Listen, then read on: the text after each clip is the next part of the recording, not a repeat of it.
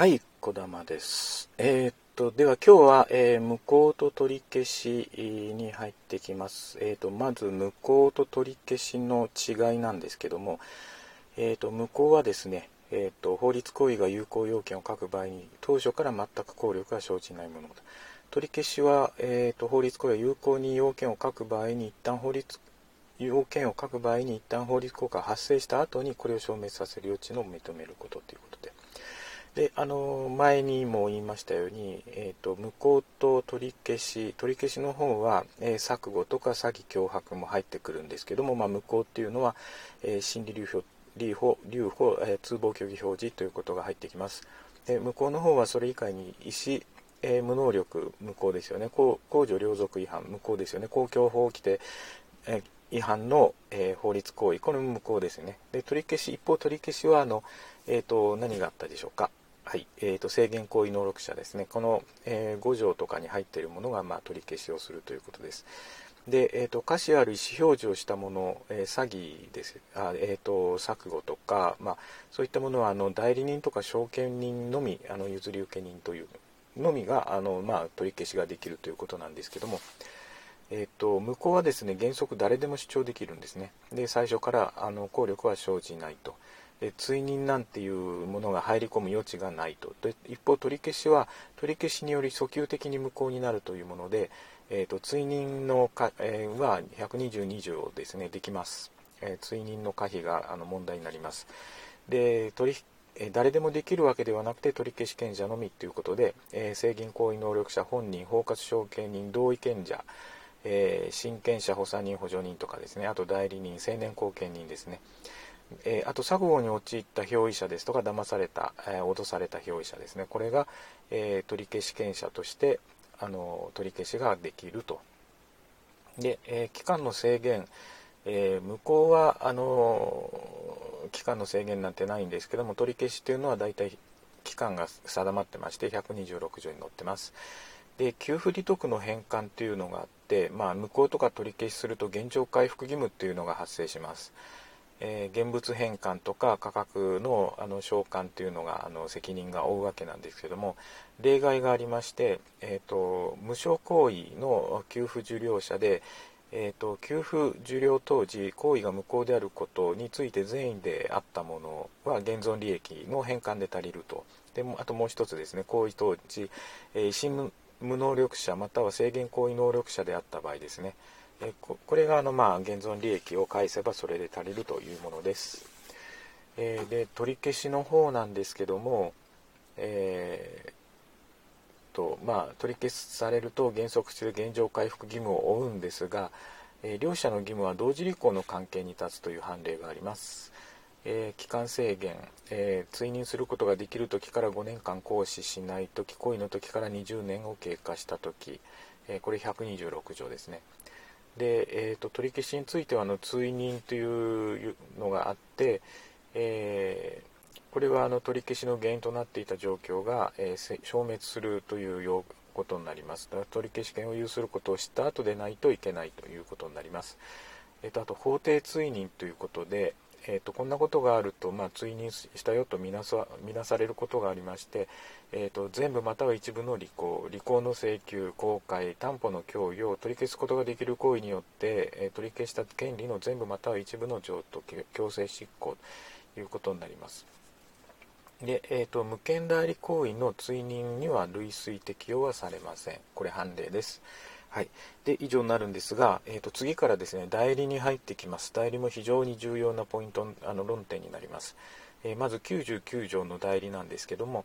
え代理人が本人のためにすることを示して相手方に対して意思表示をしまた相手方から意思表示を受けることによってその、え法律効果を直接本人に帰属させる制度であります。え要件としてはまず代理権の存在があって権限内であること。で代理代理にはですね任意代理と法定代理とあるんですけども、まあ、どちらも本人のためにすることを示し示したことを権名と言います。で代理人が代理人として、えーの意思表示であることを明らかにすること。代理人が本人のためにすることを示さないでした。意思表示は自己のためにしたものとみなされる。ただし相手方が代理人が本人のためにすることを知りまたすることができた時は本人に帰属すると。効果帰属すると。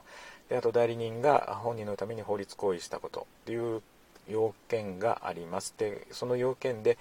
えー、効果としてはあの本人に効果が帰属するということですね、えーと、あとこう、えー、ちょっと気をつけないといけないのは同じようなもので死者っていうのがあります、えー、使うものですね。使われるもの、え代理と死者の違いっていうのもあるんですけども、えーと、意思表示の決定権限はあの代理は代理人死者は本人。代理人の死者、え、代理人死者の、えー、意思能力は、え、代理は必要だけど死者は不要だと,、えーと、行為能力代理は不要死者も不要、えー、医師の不存在等の確認の判断基準は代理人代理は代理人基準だし死者は本人基準だと。えー、復任なんですが一定の制限のもとに代理は認められるんですけど死者は原則として、まあ、許されるということです、えーと、ただあの死者の方は伝達するだけのものなので、えー、こういう、まあ、責任も軽いんじゃないかということですね。で先ほどちょっと言いましたように代理には任意代理と法定代理というのがあります。でそれぞれちょっと違うポイントがありますのであのってきます。まず代理権の消滅原因がちょっと違います。えーと、まずどっちも共通するのはですね死亡本人の死亡代理人の死亡はあの、えー、消滅します。でちょっと違うのは、えー、任意代理の方は本人が破産してもいいんですけども法定代理の方は本人が破産しちゃうとあの破産しても、えー、消滅はしない。でえーと、任意代理の方は貢献開始が本人が貢献開始をしても消滅しない、えー、法定代理も同じ。で、えーと、解除告知っていうのは法定代理は関係ないんですけども任意代理はそれで、えーと消滅する、えーと、あと副任権の損否があるんですけども法定代理は常にあの副代理人を選ぶ権利はあるんですけども任意代理の方は原則ないんですね。ただ例外として本人の許諾を得た時とかやむを得ない事情がある時は、えーと、副代理を選ぶことができる。で副代理人を選任した場合の代理人の責任なんですけども、えーと、任意代理の方は本人に対して債務不履行責任を負う。で一方あの法定代理の方は常にまあ何のあの例外もなくあの副代理を選ぶことができるんですけどもその代わり責任は全部責任を持ちます。ただ例外としてやむを得ない事情があるとき専任及び監督上の責任を負うということになります。でどちらもですね、えー、副代理人のした契約の効果を直接本人に帰属する等々ありますね。えーと、で代理行為はですね代理歌詞は代理人を基準に、えー、判断するっていう論点も非常に大事なとこですね。えー、あと代理権の乱用自己契約双方代理とかあのあるんですけどもまず代理権の乱用なんですけども代理人があ自己または第三者の利益を図る目的で、え、代理権の範囲内の行為をするということなんですが相手方が代理人の目的を知りまた知ることができた時には代理人の行為は無権代理行為とみなされると相手も知ってるんだったらまあ無権代理だよと本人に効果帰属はしないよと、えー、ただあの善意無過失の相手にはあの対抗できないということですね。つまりあの代理人を選任した本人が悪いんだよということで本来はあの有効なんだけども本人がかわいそうなので救済しているという意味合いですね。であと自己契約及び双方双方代理なんですけどもまず自己契約の意義ということで同一の法律行為によって相手方の代理人として行為をすることということになります。であと双方代理っていうのは何なのかというと当事者双方の代理人として行為をすることということになりますね。で、えーと、これはですね原則無権代理本人に効果帰属しないんですけども例外として債務の履行と本人があらかじめ許諾した行為については有権代理になりますよとであともう一つですね利益相反行為というのがありまして代理人と本人との利益が相反する行為なんですけども原則無権代理になっちゃうんですけども、えーと、例外として本人があらかじめ許諾した行為については有権代理ですよということになりますね。えーと、あと権限の定めのない代理人の権限というのはあの、えーと保存行為利用行為改良行為ということになります。えー、で、えー、次にあの無権代理無権代理って言ってますけどその無権代理なんですけども、えー、相手方と代理人とが契約を締結したことその際代理人が本人のためにすることを示したことで、えー、契約に先立って本人が代理人に対して契約締結について代理権を授与していないことということで、えー、本人あのこれで無権代理がなりますと効果としてはあの本人へのあの帰属はしないと。で本人が取り得る手段としては追認することができます。追認拒絶もできます。えーと、追認またはその拒絶は相手方に対してしなければその相手方に対抗することができない。ただし相手方がその事実を知った時はその限りではないと。で相手方に、えー、請求する行為は、えー、目次の追認となり法定追認ではありません。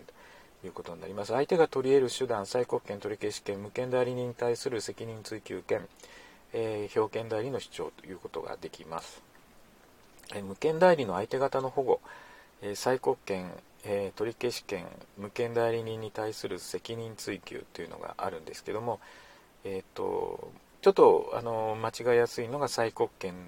であの、えー、催告したんですけど本人がその期間内に格闘しない時っていうのがあるんですけどもそれはあの追認を拒絶したものとみなされるということになります。えー、はい、保険代理人の今度相続なんですけども、えーと判例がですねいくつかあるんですが、えー、割愛します。